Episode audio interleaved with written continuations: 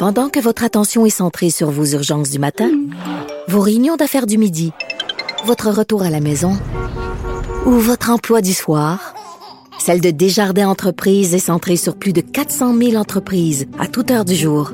Grâce à notre connaissance des secteurs d'activité et à notre accompagnement spécialisé, nous aidons les entrepreneurs à relever chaque défi pour qu'ils puissent rester centrés sur ce qui compte, le développement de leur entreprise.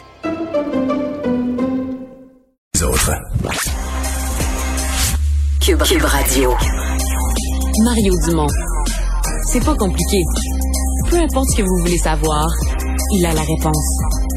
Mario Dumont. La référence par excellence. C'est le genre de rapport qu'on suivait jour après jour, semaine après semaine, euh, durant le printemps 2020, l'été d'ensuite, fait toute l'année depuis un an et demi. Cet été, franchement, on a suivi ça de pas mal plus loin, en fait, pour pas dire pas du tout. Mais ce matin, l'INES, l'Institut national d'excellence en santé, qui nous refait un rapport avec, comme, comme on connaissait, avec des pronostics sur les nombres de cas, puis ce qui s'en vient, puis les hospitalisations. Euh, le docteur Luc Boileau est président directeur général de l'Institut national d'excellence en santé et services euh, sociaux. Docteur Boileau, bonjour. Bonjour, Monsieur Dumont. Bon, on va recommencer à suivre des rapports comme ça parce que dans votre rapport, c'est assez clair que la quatrième vague est installée, là. Euh, oui, en effet, la quatrième vague, euh, depuis un certain nombre de semaines, fait cinq semaines qu'on voit les cas augmenter toujours, et puis là, ben, on a une vague qui va connaître son impact aussi sur les hospitalisations. C'est pas surprenant, c'est malheureux, mais c'est pas surprenant. Bon, euh, parlez-nous un peu de vos euh, ce que vous voyez dans votre boule de cristal, entre autres pour les hospitalisations, parce que pour l'instant on est encore en bas des 100. Ça paraît rassurant malgré la hausse du nombre de cas. Euh, c'est un portrait qui pourrait être appelé à changer? C'est un portrait qui peut être appelé à changer parce qu'on a affaire à, une nouvelle infection. En fait, on l'appelle toujours la COVID, mais le, variant Delta se, présente d'une façon différente. C'est encore un, virus de COVID d'origine, mais qui a eu des modifications euh, génétiques qui sont installées dans la nature même de son évolution et qui le rend euh, plus contagieux puis plus virulent, donc avec plus de risques d'être hospitalisé si on l'attrape, puis plus de risques d'être gravement malade. Alors, euh, ce qui fait en sorte que même si la population est, est assez bien vaccinée, là, quand même, on a atteint tous les objectifs déjà euh, au niveau québécois qu'on s'était fixé avec une qui était surtout fondée sur les données de la COVID que, nous connaissions, la COVID d'origine, la COVID même alpha. Mais avec le delta, là, c'est plus euh, difficile. Bon, c'est sûr qu'il y en a qui s'en euh, qui, qui s'inquiètent de, de ça, là, dans le sens que bon, c'est malheureux là, parce qu'on se retrouve avec un virus qui est différent, puis qu'on est obligé de d'encore plus accentuer la vaccination. Mais considérant le fait que ce n'est pas toute la population qui est vaccinée, puis qu'il y a encore des gens qui sont euh, euh, non vaccinés ou, ou pas assez vaccinés, ben il va avoir des risques de contamination, puis des risques de de cas et d'hospitalisation. Alors pour l'instant, vous le dites très bien, il n'y a pas énormément d'hospitalisation. On est dans les derniers jours, vous voyez que c'est peut-être 8-9 euh, hospitalisations par jour, mais si on progresse dans, dans le temps, à l'intérieur des trois, quatre prochaines semaines, ça pourrait monter euh, et ce particulièrement dans la région de Montréal, Laval ou même Montérégie. Assez pour euh, ouais, assez pour perturber parce que c'est toujours la question qu'on se pose. Est-ce qu'on va recommencer à devoir euh, bon voir un peu plus d'attente à l'urgence, mais même reporter des chirurgies, etc. Est-ce que c'est assez pour euh, euh, engorger un peu le système de santé, ce que vous voyez dans, dans, dans les semaines à venir? Ben, le système est déjà un peu engorgé. Vous savez, la pandémie a eu ses effets. Les gens sont, euh, sont assez épuisés dans le système de santé. C'est pas moi qui invente ça. Je pense que vous avez beaucoup de témoignages autour de ça. Donc, il y a, on, on doit vivre avec un, effet euh, de la pandémie déjà sur le système de santé. D'y rajouter ça, en plus de d'autres problèmes qui arrivent, euh, c'est pas une bonne nouvelle. Est-ce que ce système va, va être débordé à l'intérieur des trois, quatre prochaines semaines? Probablement pas. En tout cas, nos estimations, c'est qu'il ne devrait pas. Mais après, euh, ça peut changer. Puis les choses aussi peuvent changer très vite avec le variant Delta. Vous savez, son niveau de contagion, euh, c'est plus le même. Là. C'est pas euh, une personne va en infecter deux au bout de, de, quelque chose comme cinq, six jours. C'est une, une personne qui est infectée peut en infecter huit là, au bout de, même quatre jours. C'est un petit peu plus court avec le variant Delta, donc ça peut progresser très vite. Mais quand on regarde ça, puis qu'on tient compte de, plus de données possibles, on se dit, bon, d'ici trois, quatre semaines, on devrait s'en sortir, mais attention, il y a des risques euh, réels pendant ces semaines-là, oui, mais après.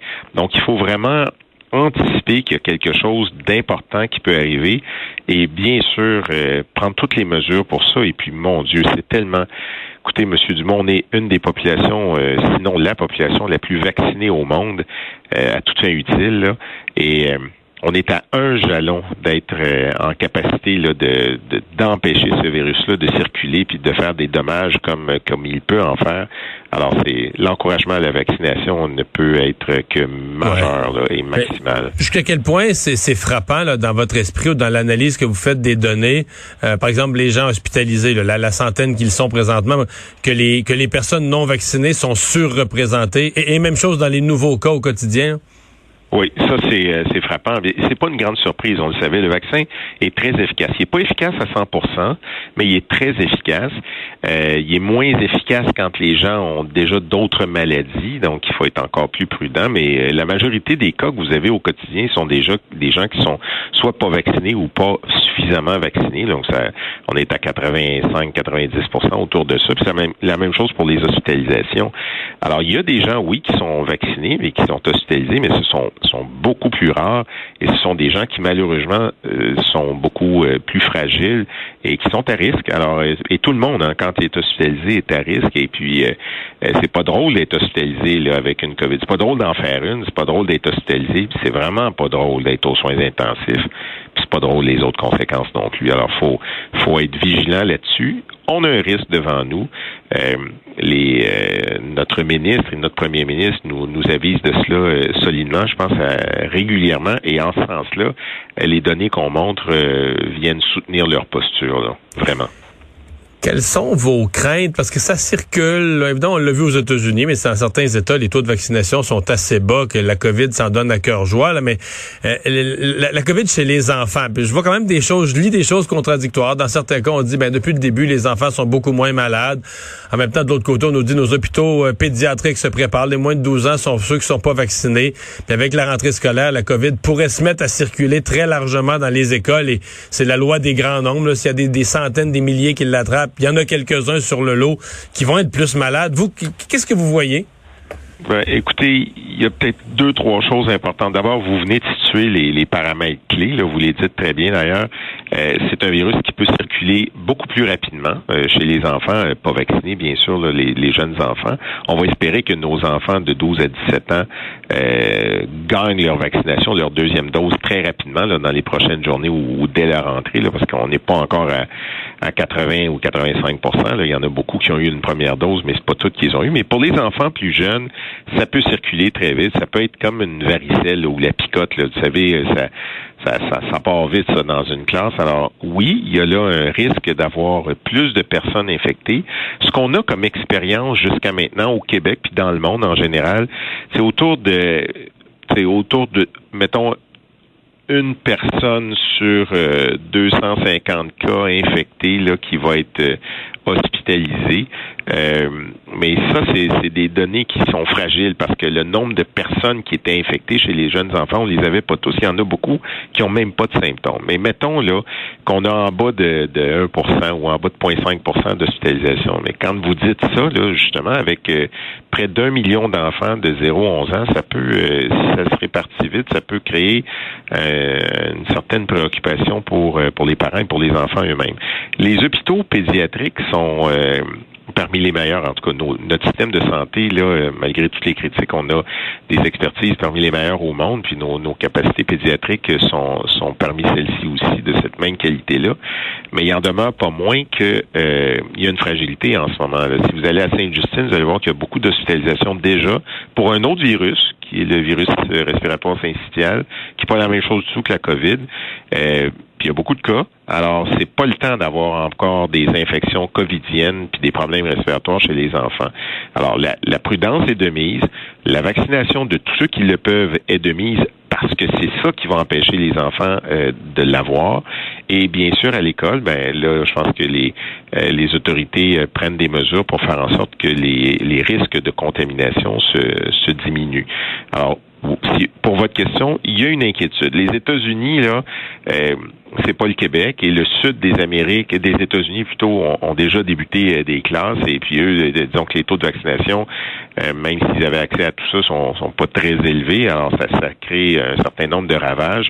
On n'est pas là ici, là, mais on veut pas se rendre là non plus. Alors encourageons cette fameuse vaccination et la prudence.